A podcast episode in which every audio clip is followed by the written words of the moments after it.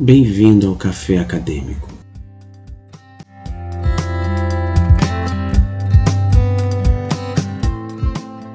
Estamos aqui com o professor Fernando Augusto, professor da Faculdade de Economia da Universidade Federal Fluminense, um dos organizadores e autores do livro A Economia Brasileira de Getúlio a Dilma, Novas Interpretações. Professor, seja bem-vindo. Muito obrigado, André, pela oportunidade. Estou muito honrado, muito contente pelo seu convite, viu?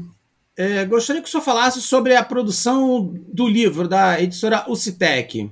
É, esse é um projeto que foi concebido, inicialmente a ideia foi do professor Vitor Leonardo, né, que é meu colega na Faculdade de Economia e no programa de pós-graduação da Economia na UF, né, e em 2016 ainda, né, naquele momento do golpe, enfim, e estávamos todos muito tristes e sabendo do que viria na frente, não é? É, enfim, o desmonte do Estado Social e etc, etc. Mas o Vitor conseguiu reunir forças não só para, é, vamos dizer assim, re recuperar uma ideia que já estava latente na mente de vários professores de economia brasileira do Brasil inteiro há muito tempo, né? Na verdade, por exemplo, eu que dou aula de economia brasileira e informação econômica do Brasil há, há 30 anos, né? Eu sempre senti falta de um livro-texto que de fato pudesse ser usado e, e cujo conteúdo pudesse ser realmente bastante adequado para o desenvolvimento das aulas, de uma maneira mais crítica, de uma maneira mais, vamos dizer assim, mais robusta, né, com ideias originais e, e, e tal. Né? Quer dizer, os livros de economia brasileira, que as pessoas chamam de manuais, eu acho que esse é um termo é, meio medíocre, não é? mas é verdade, né? são geralmente livros que reproduzem o senso comum, geralmente o senso comum do pensamento ortodoxo, né? É, reproduzem ideias ou conceitos ou análises já é, surradas, mas não exatamente, é, é, vamos dizer assim, bem fundamentadas a respeito do, dos momentos, diferentes momentos históricos da da trajetória da industrialização brasileira. É? Então a ideia do Vitor era, era essa de, de fazer um livro com autores heterodoxos, não é? E não só isso, né, mas autores também que, que trouxessem, autores e autoras, não é? Obviamente, que trouxessem interpretações é, novas e pesquisas é, é, originais a respeito do processo de desenvolvimento econômico do Brasil, e, e, eu não vou falar em desenvolvimento a partir dos anos 80, mas enfim, dos anos 80 para cá, essa saga lamentável de, de crises que o Brasil enfrentou e tem enfrentado. Né? É, eu só fala em manuais, né? Nesses manuais. No que consiste a diferença desses manuais do qual o senhor fala para esse livro? Olha, esse livro nós, nós decidimos fazer uma divisão histórica por mandatos, né? Acho que é uma forma de, de marcar a importância dos ciclos políticos é, na determinação da política econômica, certo? É, não foi uma ideia original nossa, já existe um manual que faz dessa maneira, né? Então, cada mandato Desde Getúlio até Dilma, como diz o próprio título do livro, cada mandato presidencial corresponde a um capítulo e foi escrito por diferentes autores, alguns autores, como o próprio Vitor, estão presentes em vários capítulos, outros estão presentes em dois capítulos, como eu. O Carlos Pincusfeld Bastos está presente, se não me engano, em quatro capítulos. O primeiro deles, um capítulo teórico sobre a teoria do desenvolvimento. Mas a nossa diferença em relação aos manuais, eu acho que, em primeiro lugar, é a qualidade do livro, né? modéstia à parte. Né? É um livro que procura investigar bastante, de maneira bastante acurada, as causas dos principais problemas e, e, e, e virtudes, vamos dizer, da política econômica brasileira nesse período longo, desde 1930. Segundo lugar, os autores são todos, sem exceção, é, de oposição ao pensamento ortodoxo liberal, ou neoliberal, se você quiser. Né? São autoras e autores de formação diferente do, do neoliberalismo, de oposição ao neoliberalismo, não é? E mais do que isso, né? são pessoas que têm alta especialização em cada período que discutem e, portanto, trouxeram para o livro interpretações originais a respeito de fatos que, que muitas vezes nos manuais são repetidos assim de uma maneira é, pouco crítica, não é? Vai, as pessoas vão reproduzindo ideias pré-concebidas fazendo livros de diferentes maneiras e as pessoas, outros, os leitores, muitas vezes leem e falam, puxa, isso daqui eu já li, tá certo, enfim. Dá uma ideia de que tá, tá correto, de tanto que uma coisa é afirmada. Por exemplo, vou dar um exemplo. A inflação do período Juscelino Kubitschek sempre foi é, interpretada, mesmo por autores mais críticos, não é? Como uma inflação causada pelo excesso de gastos, pelos gastos com Brasília, etc. Né? E o autor que, que fez esse capítulo, que é o Carlos Bastos, da, da UFRJ, ele usou a teoria monetária moderna para demonstrar que essa interpretação que durante décadas prevaleceu na literatura econômica brasileira e na literatura histórica, ou seja, aquela de atribuir a inflação do período JK ao, ao suposto excesso de gasto monetário, né? É, gasto monetário é meio, enfim, meio redundância, mas muitos autores chamam isso, falam assim, mas atribuir aos, aos supostos excessivos gastos a inflação do período JK não, não tem evidência empírica sobre isso, né? Então, tanto nesse capítulo quanto em outros tantos, nós todos, os autores e as autoras, procuramos fazer uma interpretação estruturalista dos fenômenos econômicos, né? Procuramos, é, é, é, é, vamos dizer assim, avaliar a, a, economia política da política econômica, né? Não, não apenas ficar como fazem os conservadores, tentando apontar onde foi que foram tomadas medidas erradas, não é? E geralmente atribuem as medidas erradas a gasto público, que é um duplo equívoco, né? É, nós procuramos mostrar como que os condicionantes históricos, geopolíticos, políticos, é? o momento em que o capitalismo, pelo qual passa o capitalismo no âmbito internacional, também vai condicionando as possibilidades de realizar política econômica em prol da industrialização e mais para frente políticas econômicas procurando enfrentar, vamos dizer assim, a, inflação acelerada que se tornou crônica é, nos anos 80 e ainda no início dos anos 90. Enfim, nós procuramos trazer em cada um dos capítulos, são capítulos autorais, cada autor e cada autora tem a sua formação dentro da, da heterodoxia, mas nós procuramos sempre, em todos os casos, chamar atenção para esses fatores: o fator político, o fator histórico, o fator geopolítico, né? E essa eu acho que é uma das razões pelas quais esse livro está tendo tanta aceitação também nas faculdades de História, de Ciência Política, de Sociologia, etc. E isso nos, nos, nos alegra muito. É, no caso, como foi o processo de escolha dos capítulos e de seus autores? No que, no que foi baseado esse, essa escolha? Olha, é, é, é essa escolha, conforme eu falei, nós procuramos para dividir o período, né, que são 90 anos quase, né, de política econômica, né, de história econômica, procuramos fazer uma divisão por mandatos, né? Então, por exemplo, o primeiro mandato do Vargas de 30 a 45 é um capítulo, né, é, é, é, de Minha Lavra, inclusive. Depois tem o capítulo do Dutra, também de Minha Lavra. Logo na sequência, o capítulo do segundo Vargas, que é uma professora da, da Mackenzie, a professora Glória Maria, né? E, enfim, e, e, daí em diante todos os mandatos presidenciais correspondem a um capítulo. Né? A escolha das autores e dos autores são pessoas. É, nós definimos na época que seriam autoras e, e autores do Rio de Janeiro, porque nós fizemos algumas reuniões, presenciais, né, para poder debater o livro. Na época não havia possibilidade de fazer reuniões por, por esses mecanismos que nós estamos usando agora depois da pandemia, e também não havia, obviamente, o problema de se reunir pessoalmente, né? Então nós fizemos algumas reuniões presenciais que foram muito profícuas, não é? Para ajustar alguns procedimentos, ajustar algumas, algumas coisas que pudessem estar enfim, presentes em todos os capítulos, né? A preocupação com a questão política, com a questão, com a questão histórica, com a questão internacional, etc. Cada um fez o seu, o seu capítulo de acordo com o seu, a sua, a sua formação ideológica, acadêmica e teórica, melhor dizendo, né? Mas é, foi assim que foi escolhido, né? Quer dizer, o, o, o recorte político, não é, por, por mandatos e também a escolha, embora tenhamos, é, é óbvio, né? Grandes estudiosos de economia brasileira no Brasil inteiro, certo? Mas nós procuramos, procuramos não, decidimos chamar só pessoas do Rio de Janeiro justamente para podermos é, ter esses encontros presenciais, né? Professor, num cenário político econômico, eh, econômico tão estável no Brasil, né, posso afirmar isso, né? É, no que a publicação do livro pode contribuir para pesquisadores de diversas áreas que estudam um período tão longo entre o governo Vargas e meados da segunda década do século XX, né? de, de outras disciplinas, de ciência política, de história, por exemplo? Olha, André, realmente essa é uma pergunta muito interessante, muito instigante. Eu até te agradeço, né? Porque, na verdade, eu tenho feito com muita honra, muita alegria, né? Já fiz 44 lives.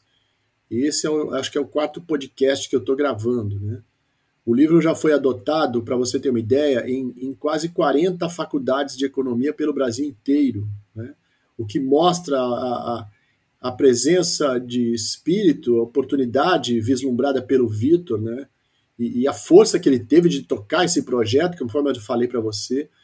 A gente começou a pensar nele e colocar em prática em 2016, atrasou bastante, porque, enfim, a gente quis dar tempo para as pessoas elaborarem pesquisas originais, muitos, muitos foram até atrás de dados primários, né? O livro é muito rico em informações, não é? O livro estuda mesmo a fundo a história econômica brasileira, tá certo?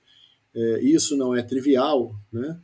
É, o livro é grande, né? Tem 540 páginas e tal. E, e aí você me diz uma coisa interessante, e para olhar para frente, não é? olhar para frente, que naturalmente em todas essas lives que eu fiz, as pessoas fazem perguntas sobre o conteúdo do livro, né? sobre o projeto, como você fez, sobre o conteúdo também, mas todo mundo quer discutir daqui para frente, né? ainda mais nesse momento que nós estamos vivendo, um momento dramático, terrível, né? essa sucessão de barbaridades que nós temos visto aí no cenário político e econômico brasileiro. Mas o que eu digo para todos, e é o que eu penso mesmo, né? é que para a gente pensar o futuro, não é? E o futuro, eu digo, é o futuro imediato, aí, pré, perto, né? O ano que vem, 2023, 2024, enfim. Para pensar o futuro, nós temos que conhecer bastante o passado, não é? Claro que as circunstâncias mudam, o cenário geopolítico mudou, o momento histórico pelo qual está passando o capitalismo hoje é outro do que foi na época do nacional desenvolvimentismo, é outro em relação ao que foi o período da, da globalização neoliberal e, e, é o que e mesmo ao que foi o início do, do, do, século XXI, né? que depois de 2008 mudou tudo de novo, certo? Mas eu acho que o livro nos ajuda a partir do conhecimento do passado iluminar a discussão para o futuro, né? E dicas de passagem, viu, André? Deixa eu dar licença aqui para é, é, é, embarcar na sua é, grande audiência, não é? é e, e prestígio, né? Anunciando que nós estamos aí já em fase de produção de um livro, o título provisório, Economia Brasileira do Século XXI, que tem autoras e autores, dessa vez, do Brasil inteiro, né? São 14 a 15 artigos, estamos avaliando ainda é, algumas confirmações, mas nós vamos fazer um livro olhando para o futuro também, não é? Um livro que vai ter temas de macroeconomia, temas de reindustrialização, temas da geopolítica e temas do mercado de trabalho e da desigualdade. Né? Então estamos muito felizes. O ano que vem, eu espero ainda antes de julho, ter esse novo livro na, na praça, né? na esteira do sucesso que nós tivemos nesse livro de Getúlio a Dilma, nós pretendemos lançar, não só por isso, né? Para ter sucesso, para ter prestígio, mas não, para colocar as coisas em debate. Né? E nesse caso será um livro com autoras e autores de vários estados do Brasil. Isso nos alegra muito. Tem gente do, de Belém, tem gente de Porto Alegre, tem gente de todos os estados da região Sudeste, vários estados do Nordeste, tem gente de Brasília, Mato Grosso, enfim. Nós teremos grandes artigos sobre esses temas, né? E, e, espero que faça o mesmo sucesso desse livro que nós estamos debatendo aqui, né? Que o livro de Getúlio a Dilma é o livro mais vendido do ano até agora, né? Embora tenha começado em março, ainda demos essa lambuja aí. Começou a vender 15 de março e já é, na Ocitec, o livro mais vendido do ano. É, isso é bem interessante, né? Um livro de economia, né? É... É. O período da ditadura militar no Brasil, entre 64 e 85, é tratado às vezes através de um eufemismo, governo militar, por grupos que apoiam o atual governo e minimizam a supressão de certos direitos civis e políticos, né? É correto afirmar que, a, que houve o milagre econômico no período entre 68 e 73, que esses mesmos grupos tanto enaltecem? Qual seria a melhor crítica a esse período econômico da história do Brasil? E quais as suas críticas a esse milagre econômico? Olha, eu sou especialista nesse período também, né? Eu escrevi, eu não escrevi sobre esse período, mas eu tenho no livro, mas eu tenho vários artigos sobre o período militar. E é engraçado que uma vez eu li uma entrevista do Chico de Oliveira, é, que faleceu recentemente, né, um grande intelectual que nos faz muita falta, né, e ele fez uma, um comentário brilhante. Ele falou: naquele período 67 a 73, milagre seria não ter havido o crescimento que teve. Né? Porque o que, que aconteceu ali? O cenário externo melhorou muito, as exportações brasileiras tiveram grande demanda. Como resultado da, da, da industrialização que tinha ocorrido nos anos 50, é, nós tínhamos já uma boa capacidade de exportar manufaturados. É, o governo, na, sob a batuta do Delfim Neto, que não podemos negar é um homem inteligente, né, ampliou gastos públicos, não é? ampliou arrecadação, é, aproveitou-se da, das reformas que tinham dado um substrato de uma política tributária mais, mais adequada né, a um país urbano industrial, não é? Aumentou o crédito, reduziu juros, não é? Aumentou o gasto público, eu já falei. Enfim, foi um período virtuoso realmente da economia brasileira, curto, mas importante, né? É, que teve, em grande medida, o favorecimento do cenário internacional. Né? Então, desse ponto de vista, não tem dúvida. Eu não gosto desse termo milagre, porque realmente fica idolatrando os que conduziram a política econômica, como se eles tivessem feito uma coisa impossível. Né? O resultado era bastante esperado diante do cenário externo e das possibilidades dadas àquele período pela economia, né? pela gestão da política econômica. Mas é claro que eu tenho diversas críticas, não só ao governo militar em si, que eu não chamo de militar, eu chamo de civil-militar. Você tem razão, né? não são só os militares que deram o golpe, eles foram. É, até, até o termo, o termo é, é, é, governo é civil. É, né? É, é do professor Daniel Arão Reis, que ele utiliza esse termo, é, governo civil militar. É, esse termo, né? É justamente ele que usa, utiliza esse termo, e alguns discordam, mas eu acho até interessante citar esse termo, né? Civil militar, né? Ah, mas eu uso também. Eu uso porque eu conheço a história, né? Eu não acho que, que os militares saem à rua, ou na época saíam, né? É, é, sozinhos, né? Deu na telha de um general, ah, vamos para a rua. Não, isso tem uma articulação, não é? A elite econômica brasileira na época deu respaldo e, e, e assulou esse pessoal a ir para a rua, tá certo? E, enfim, tem esse ponto. Segundo ponto foi um governo golpista, né? Quer dizer, e como todo governo golpista, seja naquela época ou seja o atual, você pode ver uma característica do governo conservador golpista é destruir o mercado-trabalho, né? que é uma área minha de estudo também há muitos anos. Né? Então foi um, um governo que que destruiu o mercado de trabalho, mudou muito o mercado de trabalho brasileiro, tornou as regras de contratação e demissão muito mais flexíveis na época, e hoje em dia está pior ainda, né? Mas, enfim, foi um governo que, que, que, reprimiu greve, reprimiu sindicatos, não é? A primeira prisão do Lula, por exemplo, ele foi preso porque era de fato a greve era ilegal, porque a regra feita, a lei promulgada pelo governo militar já no ano de 64, que estava vigindo ainda nos anos 80, era realmente uma lei draconiana, não tinha como fazer uma greve legal, né? E então você, você tem vários elementos que podem ser criticados por nós é, sobre esse período, né? A minha crítica principal é que era um governo excludente, um governo que concentrou ainda mais a renda e a riqueza. Não vamos ser injustos, né? A renda e a riqueza no Brasil já eram concentradas no período democrático, mas isso piorou muito no período militar, não é? E também temos que lembrar uma coisa: o governo militar foram 21 anos, desses 21 anos, é, vários anos foram de crise. Né? Então, metade foi de prosperidade econômica sem inclusão social, é bom que se diga, e metade foi de recessão ou altíssima inflação, enfim. Né? O início e o final foram muito ruins. Né? Então, eu tenho vários artigos aí, o pessoal pode procurar no meu currículo Lattes para discutir a política econômica do governo militar, do governo civil militar, enfim. Né? Tem dois textos para discussão da minha lavra lá no, no, no, Instituto de Economia da Unicamp, e, mas também nas revistas aí acadêmicas, várias. Quem olhar o meu currículo Lattes vai conseguir buscar esses textos com, com facilidade. Né? Professor, os governos Collor e Fernando Henrique foram marcados por uma agenda neoliberal, privilegiando a privatização de ativos estatais. O governo atual segue no mesmo caminho. Qual a sua posição em relação a esse projeto de privatizações? O que poderia ser feito para evitar isso? Olha, eu nunca vi um país. Eu, eu acho que eu, um economista precisa entender história, precisa ler muita história, né? Foi assim que eu aprendi com meus mestres, né? Beluso, Conceição, João Manuel, Fred Mazzucchelli, que por sua vez aprenderam com a Conceição e aprenderam com o Celso Furtado. Né? É, não há exemplo de país, veja bem, não há exemplo histórico de país que prosperou na base de privatizações. Não é? Eu sou muito crítico disso, tá certo? Eu sou muito crítico desse processo.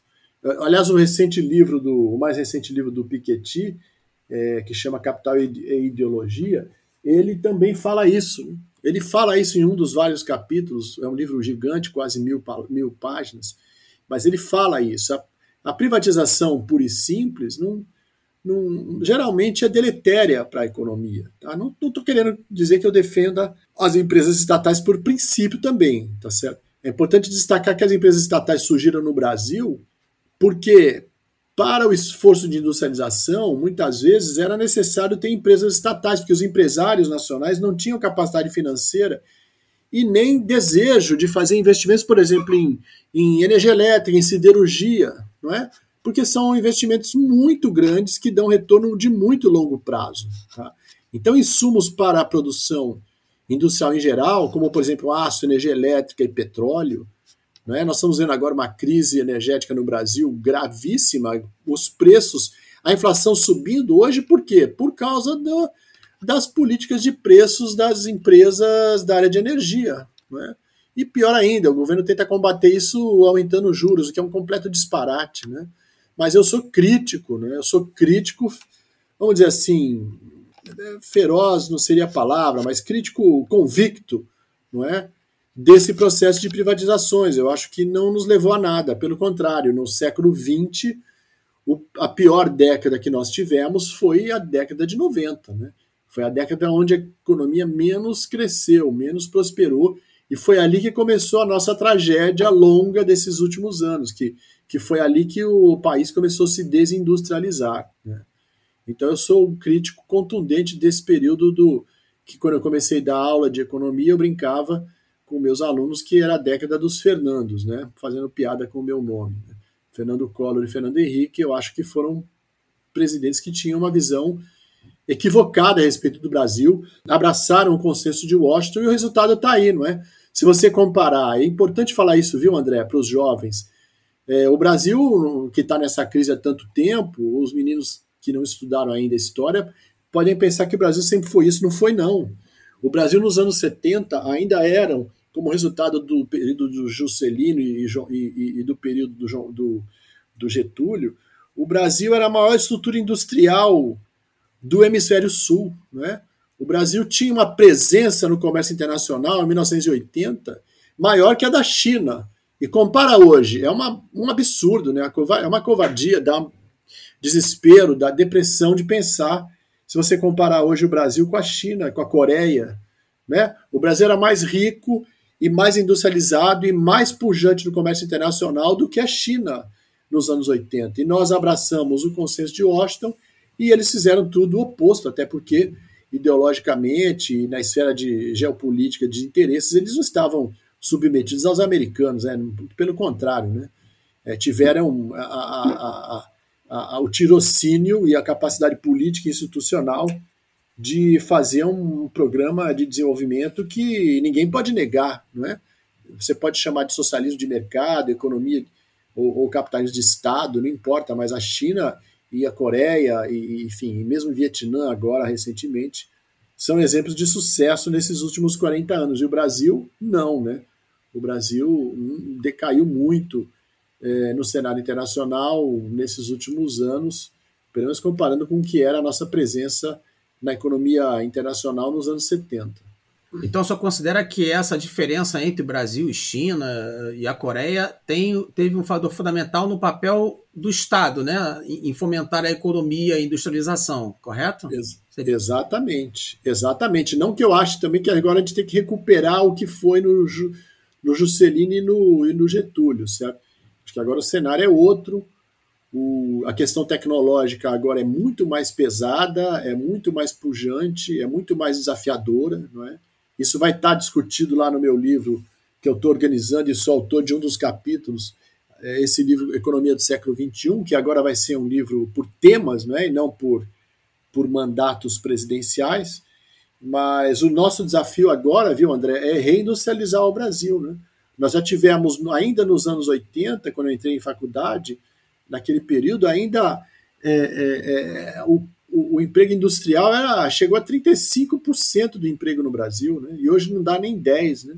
É muito triste isso. Eu lembro quando eu fiz campanha para Constituinte, em 86, e depois, em 87, 88, havia uma pressão da sociedade legítima né, diante da democracia e, por exemplo, tinha na Praça da Sé em São Paulo, mas aqui no Rio também tinha na, na, na Candelária e tal, é, painéis da CUT, né? É, da, da, dos sindicatos ligados a setores manufatureiros, industriais, é, é, acompanhando como votavam os constituintes. Né? Inclusive votações como votação para o SUS, por exemplo, né? que está nos salvando hoje em dia, não é? Literalmente.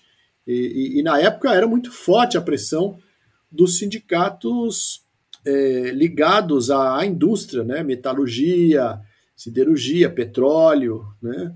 E também eram fortes os sindicatos de algumas categorias de serviço, serviço público e, e bancários, etc. Né? E o setor de saúde, educação também, enfim, esse ainda é forte, felizmente, né? Mas o fato é que nós temos hoje uma, uma, um cenário social, um mercado de trabalho e, e uma configuração sociológica, vamos dizer assim, institucional muito diferente do que era naquele período. Né? É, é, isso também precisa ser interpretado pelos economistas. É, os economistas têm que entender de história e de política para poder interpretar o cenário que eles, que eles estão querendo discutir em termos de política econômica. Né? É isso. Acho que eu. É, e os, os historiadores também procurarem autores de economia para poder entender, entenderem melhor é, certos períodos, né? Pois é, André, eu conto contigo, né? Porque eu tenho muitas amigas e amigos historiadores. A minha tia, infelizmente, faleceu agora há pouco. Minha tia Márcia D'Alessio Mansor era professora na Unifesp, né? Era historiadora, né? E, e conheço muitos historiadores. E esse livro nosso é, não é um livro escrito só para economistas, entendeu? É um livro é, que, que, que, tem um caráter didático, né? Eu, faltou eu, eu, comentar isso com mais ênfase, né? É um livro de caráter didático, tem muitas informações, o, não é um livro com artigos é, que a gente enviaria para revistas acadêmicas, né? É um livro também informativo, né? Você pega lá, por exemplo, o capítulo do, dos anos 80, tem lá a descrição dos planos econômicos, né? a garotada tem acesso a isso e precisa aprender isso algumas coisas são é beabá, né? Que tem que saber os fatos, saber os, as mudanças institucionais. Aí tudo bem, aí é parecido com qualquer manual, né? Mas nós procuramos fazer uma interpretação também apoiada na história, né? E apoiada na política e na geopolítica. Então é, é por isso que o livro está tendo muita, muita aceitação fora da área de economia. E o nosso objetivo era esse mesmo, né? Primeiro porque a gente acha que entender de economia a economia não é uma técnica, né? a economia é uma ciência social que, que, que tem que estar irmanada com outras várias para que possamos compreender o fenômeno econômico. Né? O Celso Furtado, entre outras frases simples, mas brilhantes que ele usava, ele dizia: olha, é, o fenômeno econômico não é exatamente só econômico. Não é? Você não vai, não vai interpretar um fenômeno econômico com uma curvinha de oferta e demanda e umas continhas e uma, e uma matematização. Você vai interpretar colocando diversos aspectos estruturais numa visão é, ampla, diversificada e, e, e, aprofundada, tentando compreender a estrutura e a dinâmica de funcionamento e de transformação dessas estruturas. Né? E para isso é importante entender questões institucionais, questões históricas, questões ideológicas que vão mudando ao longo do tempo. Não é?